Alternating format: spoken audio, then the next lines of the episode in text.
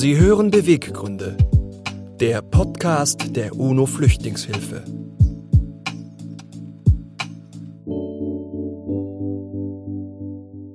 Herzlich willkommen. Wir freuen uns, dass Sie heute bei uns reinhören. Mein Name ist Peter Hunsrud-Bauer. Ich bin der Geschäftsführer der UNO Flüchtlingshilfe, dem deutschen Partner des Flüchtlingshilfswerks der Vereinten Nationen, kurz UNHCR.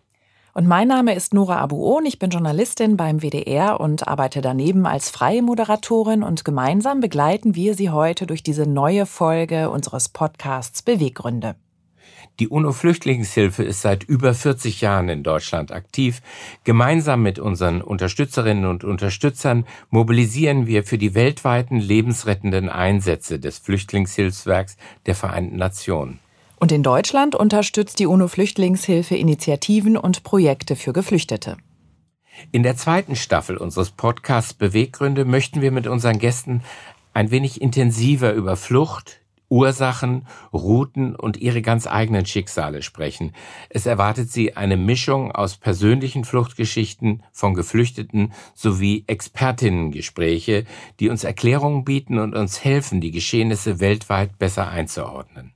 Und heute haben wir einen ausgesprochenen Experten zu diesem Thema zu Gast, auf den ich mich schon sehr freue. Bei uns ist heute der Historiker Dr. Andreas Kossert, der sich beruflich viel mit dem Thema Flucht auseinandersetzt. Herzlich willkommen, Herr Dr. Kossert. Hallo, ich freue mich, bei Ihnen zu sein. Dr. Andreas Kossert, Sie haben Geschichte studiert, Slawistik und Politik und am Deutschen Historischen Institut in Warschau promoviert. Sie sind wissenschaftlicher Mitarbeiter am Dokumentationszentrum Flucht, Vertreibung, Versöhnung in Berlin. Geografisch liegt Ihr Forschungsschwerpunkt auf Ostmitteleuropa. Thematisch haben Sie sich intensiv mit den Fluchtbewegungen der vergangenen Jahrhunderte auseinandergesetzt. Sie haben ein Buch geschrieben mit dem Titel Flucht, eine Menschheitsgeschichte. Ein herzliches Willkommen auch von meiner Seite. Hallo. Sie beschäftigen sich in Ihrem Buch ja nicht nur allgemein mit dem Thema Flucht, sondern Sie geben den individuellen Erfahrungen von Flüchtlingen Raum. Wie gehen Sie da als Historiker vor und welche Quellen haben Sie genutzt, um diese Einzelschicksale besonders beleuchten zu können? Ich habe eigentlich lange darüber nachgedacht, was wirklich die Motivation für dieses Buch war und jetzt, nachdem ich es geschrieben habe, habe ich gemerkt, dass ich eigentlich unbewusst wahrscheinlich schon über Jahrzehnte für dieses Projekt gesammelt habe, sortiert habe. Und mir ging es einfach von Anfang an darum, tatsächlich mal einen Perspektivwechsel vorzunehmen. Und zwar aus der Perspektive von Flüchtlingen auf die Welt zu schauen. Denn ganz oft wird eben die Geschichte der Flucht auch von vermeintlich sesshaften Gesellschaften geschrieben. Und das sind ja auch diejenigen, die meistens eben Fluchtursachen auslösen, aber auch darüber entscheiden, ob Flüchtlinge aufgenommen werden können oder nicht. Und mir war es einfach auch ganz wichtig, diese großen anonymen Zahlenkollektive, mit denen ja auch zum Teil sogar in der Flüchtlingsarbeit operiert wird, einfach zu durchbrechen. Mir geht es darum, wenn wir hören, 2021 waren 83 Millionen Menschen weltweit auf der Flucht, löst das bei mir eigentlich eher Hilflosigkeit oder Ohnmacht aus. Da kann man ja gar nichts tun. Das ist die Größe der Bundesrepublik Deutschland einwohnermäßig. Und mir ging es einfach darum, wenigstens eine Ahnung von dieser Dimension von Flucht zu vermitteln und letztendlich auch diese Kollektive zu brechen durch individuelle Geschichten und dass ich einfach Menschen, die auf der Flucht waren oder auf der Flucht sind, einen Namen und eine Geschichte gebe und damit eben auch versuche, dass diese Kollektive überwunden werden, die ja auch Populisten nutzen, um letztendlich auch Flüchtlinge für ihre unheilvollen Ideen zu instrumentalisieren.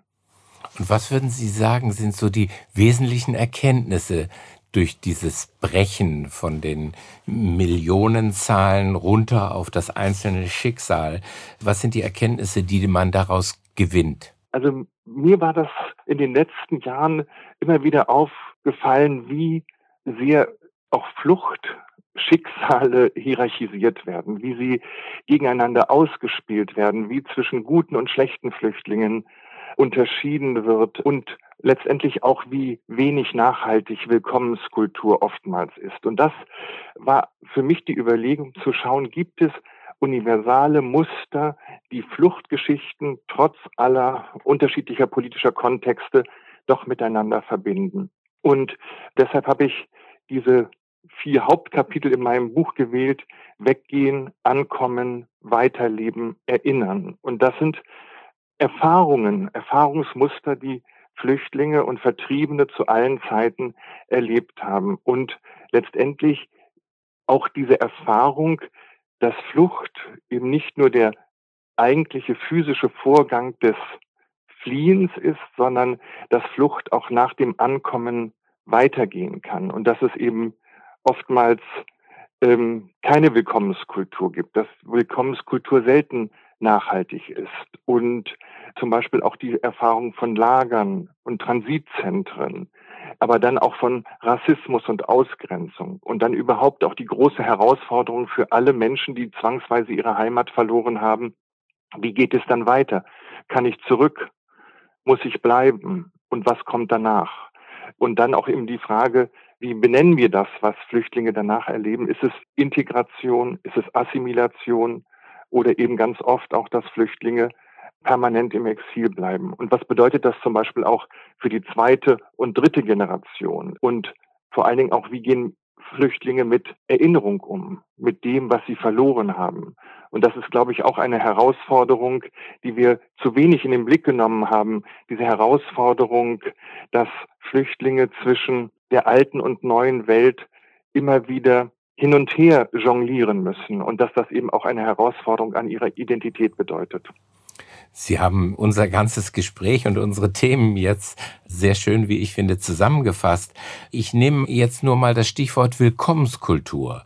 Da ist es ja so, dass wir gerade im Jahre 2014, 2015 das immer auf den Seiten 1, 2, 3 der Zeitung gelesen haben. Man hat die Bilder der klatschenden Bundesbürger an den Bahnhöfen in Erinnerung und plötzlich ist dieses Thema vollkommen aus der Medienwelt verschwunden. Wir aber, die UNO-Flüchtlingshilfe, unterstützen ja auch Projekte in Deutschland für Geflüchtete und wir spüren und sehen und erfahren durch diese Förderung von Projekten, es gibt sie noch, die Willkommenskultur, durch unheimlich viele engagierte Menschen in Initiativen von Flensburg bis Garmisch. Und es ist tatsächlich so, wenn ich mir angucke, wie wird jetzt aktuell umgegangen mit Flüchtlingen, die aus der Ukraine kommen, dass dieses Thema wieder nach vorne rückt, auch medial wieder nach vorne rückt sagen Sie, wenn Sie das kritisieren oder in Frage stellen, dass das nicht nachhaltig genug ist, sagen Sie dann, Willkommenskultur bedeutet mehr als klatschen, unterstützen und in den ersten Monaten Schutz und Sicherheit geben? Das ist eine sehr gute Frage. Also ich glaube, dass es diese Willkommenskultur immer gegeben hat und immer gibt, aber dass trotz allem Stimmungen kippen können. Und deshalb sehen wir, glaube ich, auch, dass Flüchtlinge generell auch Mehrheitsgesellschaften polarisieren. Und was ich sehr interessant fand, war während der Corona-Pandemie, dass das Thema Migration und Flucht bei den europäischen populistischen Parteien irgendwann auf einmal vergessen war. Das war nämlich genau das, was ich immer wieder beobachtet habe, wenn sesshafte Gesellschaften mit sich selber beschäftigt sind und wenn es dann um Impfung geht, um Lockdowns, sind Flüchtlinge einmal mehr Beiständer der Gesellschaft. Und es war ja dann auf einmal in den Medien nur ganz kurz das Lager Lipa und dann auch die brennenden Lager auf Lesbos, wo man gemerkt hat, ach, da ist ja auch noch etwas. Was bedeutet Social Distancing in einem Flüchtlingslager? Und auf einmal haben wir uns kurz für einen kurzen Moment erinnert, dass das Thema Flucht eigentlich durch die Pandemie nicht verschwunden ist. Aber wir haben uns eigentlich nicht darum gekümmert. Und ich finde, das zeigt einfach als Beispiel nur, wie schnell auch das Thema Flucht aus den Medien verschwinden kann. Und was wir jetzt merken, ist, die Pandemie neigt sich hoffentlich ihrem Ende zu und man merkt einfach jetzt auch ganz konkret, dass in Berlin zum Beispiel auf dem Hauptbahnhof eine Fluchtroute ganz konkret zu Ende geht und dass dadurch auch die deutsche Hauptstadt zu einem Flüchtlingshotspot geworden ist. Und da sieht man einfach ganz deutlich, Flucht ist ein Thema, war immer ein Thema, aber es hängt eben auch sehr von medialen Konjunkturen ab, wie sehr dieses Thema auch bei uns bewusst ist. Sie sprechen bewusst von Flüchtlingen und nicht von Geflüchteten. Der Begriff Geflüchtete sei verharmlosend. Erklären Sie doch mal, inwiefern aus Ihrer Sicht. Ja, also ich musste mich natürlich auch für dieses Buch entscheiden, mit welchem Begriff ich operiere, welchen ich dann auch konsequent benutze. Und ich habe lange darüber nachgedacht. Und mir ist natürlich dieser deutsche Diskurs auch über Flüchtlinge und Geflüchtete klar. Also mir geht es einfach darum, das nicht gegeneinander auszuspielen. Ich hoffe, wir reden über ein und dieselbe Gruppe von Betroffenen. Aber mir erscheint im Umkehrschluss der Begriff Geflüchtete bei näherer Betrachtung zu verharmlosend, weil Flucht auch nicht mit dem physischen Ankommen automatisch zu Ende ist. Und in den letzten Jahren habe ich einfach gemerkt, eine unglaubliche Unsicherheit im Umgang. Sollen wir nun Geflüchtete sagen, weil das politisch korrekter ist, weniger diskriminierend klingt oder Flüchtlinge. Und deshalb gibt es in den Medien ein völliges Durcheinander, ein Chaos. Ich habe öfter gelesen, Geflüchtete ertrinken im Mittelmeer. Oder im Spiegel stand, Geflüchteter schwimmt von Nord nach Südkorea. Und das kann einfach nicht hinhauen in der deutschen Sprache. Man kann nicht auf der Flucht schon ein Geflüchteter sein. Das funktioniert nicht. Und deshalb finde ich es einfach nur wichtig, dass wir auch auf die Sprache aufpassen und nicht im Umkehrschluss aus einem gut gemeinten Reflex letztendlich auch das Drama der Flucht verharmlosen. Also da sollten wir auch sehr aufpassen. Das ist ein wichtiger Hinweis, wie ich finde. Wir diskutieren das ja auch sehr intensiv bei der UNO-Flüchtlingshilfe, wie wir mit den Begrifflichkeiten umgehen. Und wenn wir von Flüchtlingen sprechen, dann sprechen wir darüber im Kontext der Genfer Flüchtlingskonvention. Mhm. Das sind anerkannte Flüchtlinge, aber es gibt natürlich noch viel mehr. Und das sind die Geflüchteten. Das ist der eine Begründungsstrang, den wir haben. Und der andere ist natürlich all das, was Sie schon angesprochen haben, die Forschungsergebnisse kognitiv, welche Bilder man verbindet, wobei wir als eine Organisation, die eben auf das Engagement der Zivilgesellschaft angewiesen ist, weil sie 100 Prozent spendenfinanziert arbeitet, sagt, natürlich wollen wir die Menschen auch empathisch, emotional erreichen. Mhm. Und da ist der Begriff Geflüchteter äh, sicherlich einer, der das eher erreicht als Flüchtling. Aber er impliziert eben, dass dieser Prozess schon abgeschlossen ist. Und der ist ja in der Regel, wie Sie ja auch selber sagen, nie abgeschlossen in der Regel. Ne? Flucht, eine Menschheitsgeschichte, das ist ja Ihr Buchtitel, nimmt es schon vorweg. Menschen sind immer schon geflohen, mussten immer schon fliehen. Machen wir uns das zu wenig bewusst? Ich halte das für eine sehr, sehr wichtige Herausforderung für das Thema Flucht, auch nachhaltig zu sensibilisieren, dass Flucht tatsächlich eine Erfahrung ist, die die Menschheit immer begleitet hat. Aber das heißt eben auch im Umkehrschluss nicht, dass wir sie quasi als Kollateralschaden in Anführungszeichen der Geschichte akzeptieren dürfen. Und ich finde es einfach wichtig, was im Rupert Neudeck einmal gesagt hat, in jedem von uns steckt ein Flüchtling. Wenn wir diese Perspektive einfach wirklich mal weiten, öffnen und schauen, wie viel Flüchtling steckt eigentlich auch in uns, in unseren Biografien und einfach mal vor der eigenen Haustür zu schauen. Und ich finde, Deutschland ist da auch ein ganz besonders gutes Beispiel, einfach mal zu recherchieren, wie viel Fluchterfahrungen eigentlich auch kollektiv in diesem Land, in dieser Gesellschaft vorhanden sind. Und das finde ich einfach auch ein wichtiger Baustein für Empathie und Solidarität. Das ist ja auch Teil der Geschichte Ihrer Familie. Sie musste nach dem Zweiten Weltkrieg aus Ostpreußen fliehen. Hat Sie das persönlich beeinflusst? Ja, meine Familiengeschichte ist ich würde fast sagen, repräsentativ für viele Millionen deutscher Familienbiografien, dass eben die Fluchterfahrung auch, ja, ich sag mal, Teil der mentalen DNA war und ist. Und ich habe das in der eigenen Familie, vor allen Dingen bei meinen Großeltern gemerkt, die auch nach dem Ankommen, die die längste Zeit ihres Lebens in der Bundesrepublik gelebt hatten, letztendlich trotz allem diese Ambivalenz zwischen der alten und der neuen Identität waren. Und dass letztendlich Heimat und das, was sie verloren hatten, letztendlich immer ein Referenzpunkt bis zum Ende ihres Lebens blieb. Und dass dieser Verlust, dieser erzwungene Verlust sie letztendlich auch nie eine neue Heimat hat finden lassen. Also das Zuhause war immer Masuren. Und das habe ich bei sehr vielen deutschen Flüchtlingen und Vertriebenen erlebt, aber auch darüber hinaus, dass eben einfach erzwungener Heimatverlust eine Zäsur im Leben von Menschen ist und deshalb eben die Biografie auch tatsächlich in ein davor und ein danach teilt. Viele von uns haben eben, wie Sie sagen, Fluchtgeschichten in der eigenen Familie und jeder von uns kann morgen ein Flüchtling sein. Das ist auch eine Ihrer Aussagen. Glauben Sie, dass gerade dieser Krieg jetzt in der Ukraine, der praktisch vor der Haustür stattfindet, das den Menschen noch mal klarer macht, noch mal deutlicher ins Bewusstsein ruft, dass uns das jeden Tag auch passieren kann?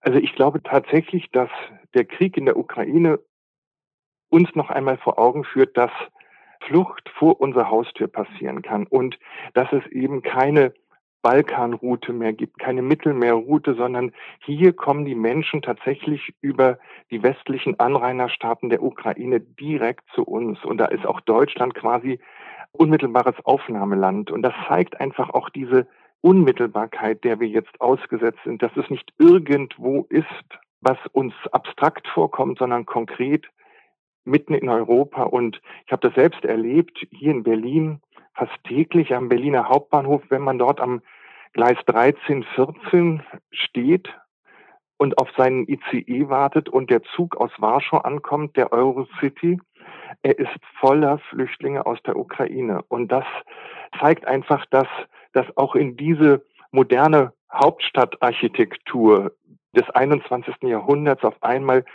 wir auch konfrontiert sind mit ganz, ja, ich sag mal, archaisch anmutenden Bildern. Nämlich, wir sehen meistens Frauen mit Kindern mit sehr leichtem Gepäck. Das sind Menschen, die in kurzer Zeit nur das Nötigste mitnehmen konnten, was sie tragen konnten. Und das zeigt einfach, dass auf einmal Flucht hier ganz konkret bei uns auch sichtbar wird. Sie wird sichtbar auf der einen Seite und sie stößt auf offene Arme in der Zivilgesellschaft bei uns. Ein Willkommen, dass sich Flüchtlinge aus Syrien beispielsweise auch so wünschen würden. Ich las gestern einen Tweet, da hat eine Frau geschrieben, mein Mann ist Syrer, ist verfolgt, nachgewiesenermaßen verfolgt worden und hat drei Jahre gebraucht bis zur Anerkennung hier in Deutschland, während Flüchtlinge aus der Ukraine sofort drei Jahre Aufenthalt bekommen. Gibt es da Unterschiede in der Nähe der Katastrophe vor der eigenen Haustür und damit der Bewertung? Wie gehen wir damit um?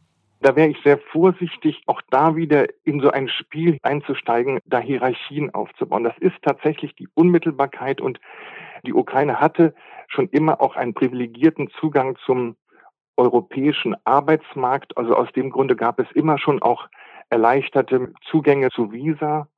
Da würde ich jetzt auf jeden Fall keine Hierarchien sehen wollen, aber trotz allem ist es natürlich so, dass es ganz wichtig ist, wenn es um den Schutz von Flüchtlingen geht, dürfen wir nicht unterscheiden. Und das ist einfach ganz wichtig, dass wir hier nicht auch im Nachgang nochmal diese Hierarchien in irgendeiner Weise implementieren. Es geht einfach im Kern darum, Flüchtlinge zu schützen, und zwar nachhaltig zu schützen. Und das muss man vor allen Dingen dann auch ähm, unterschiedslos machen. Da spielen dann Kontexte überhaupt keine Rolle. Und das wäre mir einfach immer wieder wichtig, dass wir eben auch dort ganz klar nicht zwischen guten und schlechten Flüchtlingen unterscheiden. In der Reaktion der Öffentlichkeit haben Sie mal gesagt, sei es nicht die Sorge um den eigenen Wohlstand, die zu Ablehnung gegenüber Flüchtlingen führe, sondern die Angst davor, selbst einmal ein solches Schicksal erleiden zu müssen.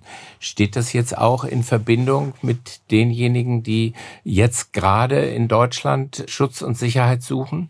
Ich habe lange darüber nachgedacht, woher eigentlich diese kontinuierliche Ablehnung kommt auch gegenüber Flüchtlingen. Sie werden oft als Kollektive wahrgenommen. Warum bemühen auch viele Medien immer wieder diese Metaphern aus der Naturkatastrophe? Sie sprechen von Welle, von Flut, von Strom und äh, warum das immer wieder funktioniert. Und ich, ich glaube tatsächlich, dass Flüchtlinge auch eine Urangst in den vermeintlich Sesshaften auslösen, weil ein Bild auf dem Berliner Hauptbahnhof trotz allem auch die Frage aufwirft, was würde ich mitnehmen, wenn ich fünf Minuten Zeit habe zu fliehen?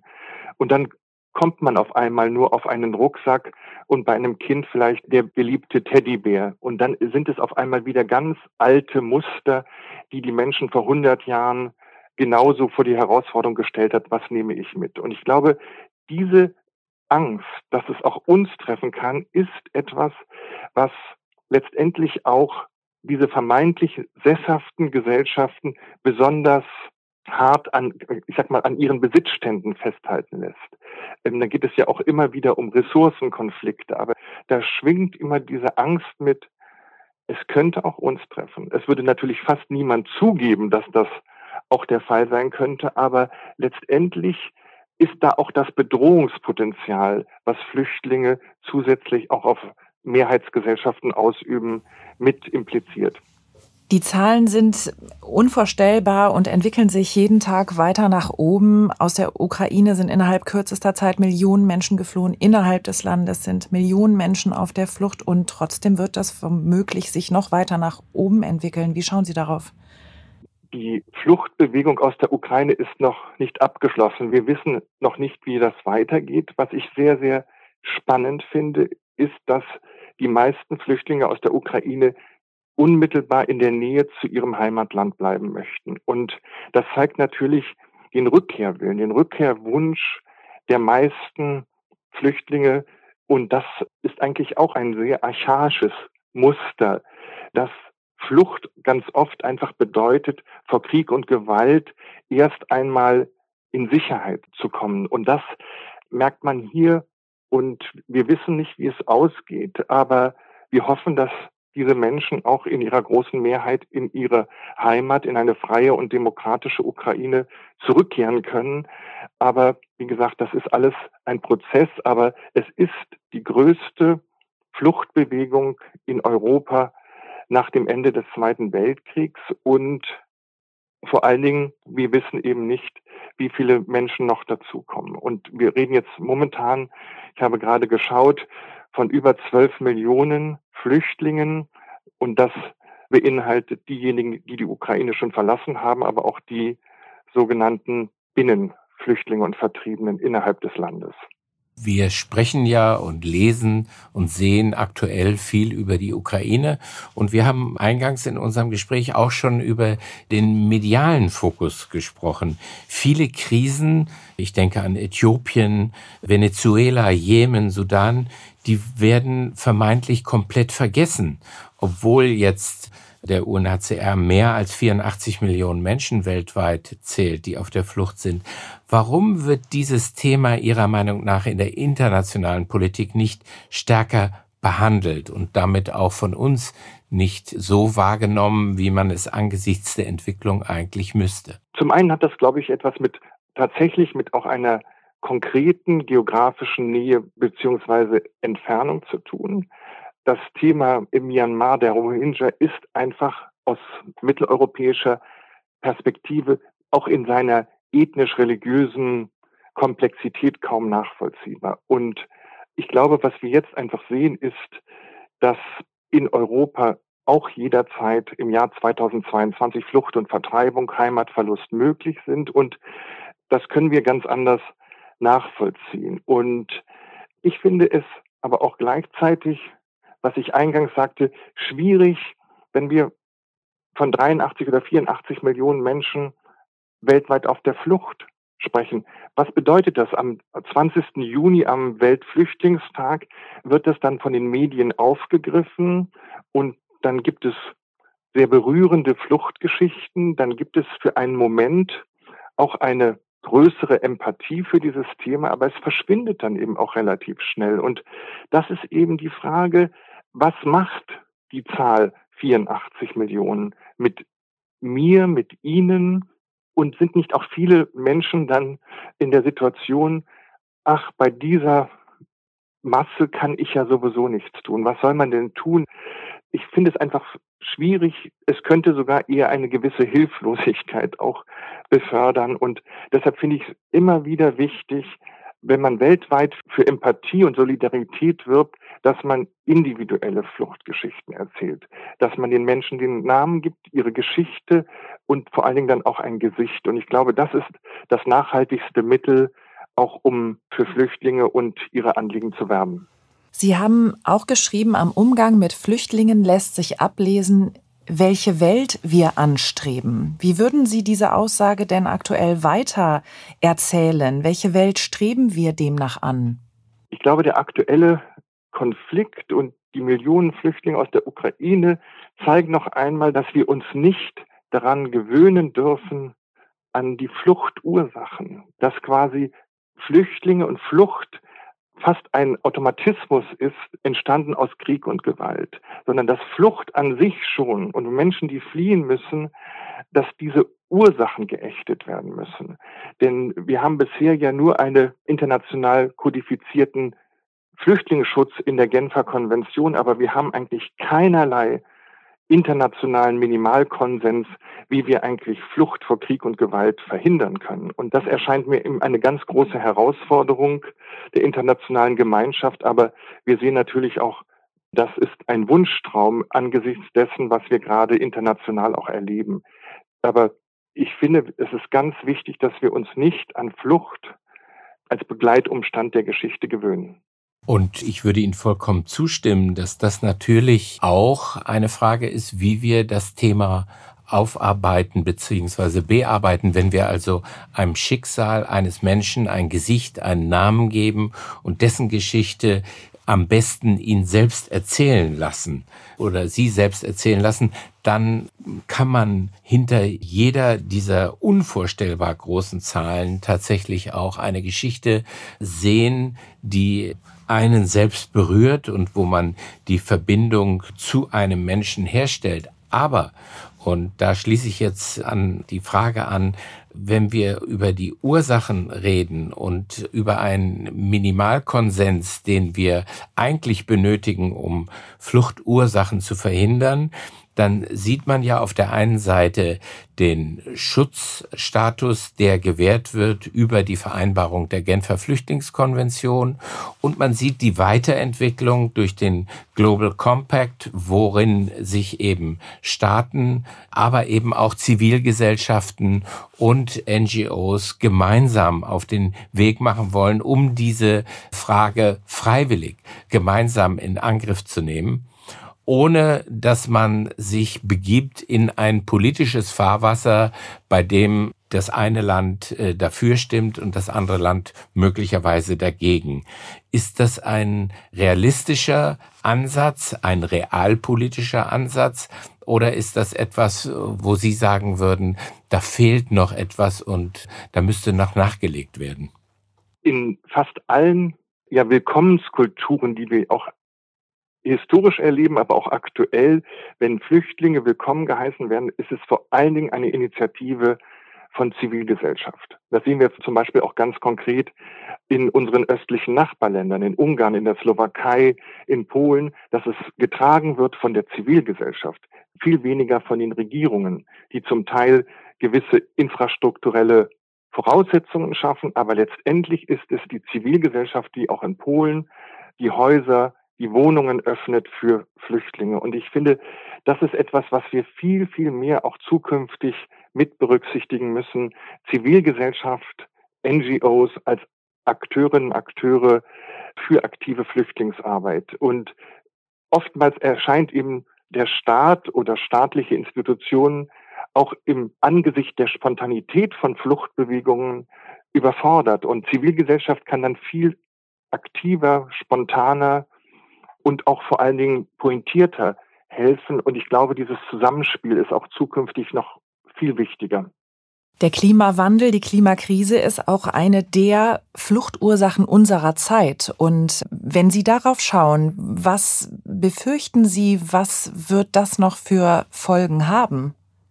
Also das ist nochmal eine völlig neue Dimension, die wir mitdenken müssen. Aber was wir gerade sehen, ist eigentlich eine Fortsetzung dessen, was wir eigentlich mit dem 20. Jahrhundert abgeschlossen glaubten. Wir sehen ganz klar, dass einer der Hauptgründe für aktuell für Flucht ist immer noch Krieg, Gewalt, ethnisch-religiöser Hass, Rassismus, Nationalismus. Das sind die Kategorien aus dem 20. Jahrhundert, die offensichtlich auch 2022 immer noch dazu führen, dass Flüchtlinge ganz konkret innerhalb von fünf Minuten ihre Heimat verlassen müssen. Und das ist, glaube ich, etwas, was wir auch wieder ganz aktuell auf dem Schirm haben müssen. Wir haben in den letzten Jahren viele ernsthafte Diskurse auch über Flucht vor Klimaveränderung geführt. Das ist ganz wichtig, aber wir werden auf einmal wieder eingeholt von Realitäten, ja, des, des Nationalismus aus dem 20. Jahrhundert.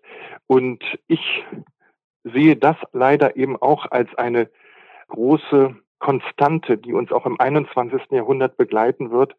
Und trotz allem müssen wir eben auch an Klimaveränderung und die Bedeutung für Menschen, die dauerhaft dadurch ihre Heimat verlieren, im Blick behalten. Also Flucht bleibt auf jeden Fall zusammengefasst eine Erfahrung auch des 21. Jahrhunderts und zwar kollektiv und vor allen Dingen auch in unfassbaren Dimensionen. Und für den Flüchtling endet das Thema Flucht ja nicht, wenn er Schutz und Sicherheit in einem anderen Land gefunden hat. Der bulgarische Schriftsteller Ilya Trojanow war ja schon Gast hier in unserem Podcast und Sie zitieren ihn mit dem Satz, es gibt ein Leben nach der Flucht, doch die Flucht wirkt fort ein Leben lang unabhängig von den jeweiligen Prägungen von Schuld, Bewusstsein, Absicht, Sehnsucht. Der Geflüchtete ist eine eigene Kategorie Mensch.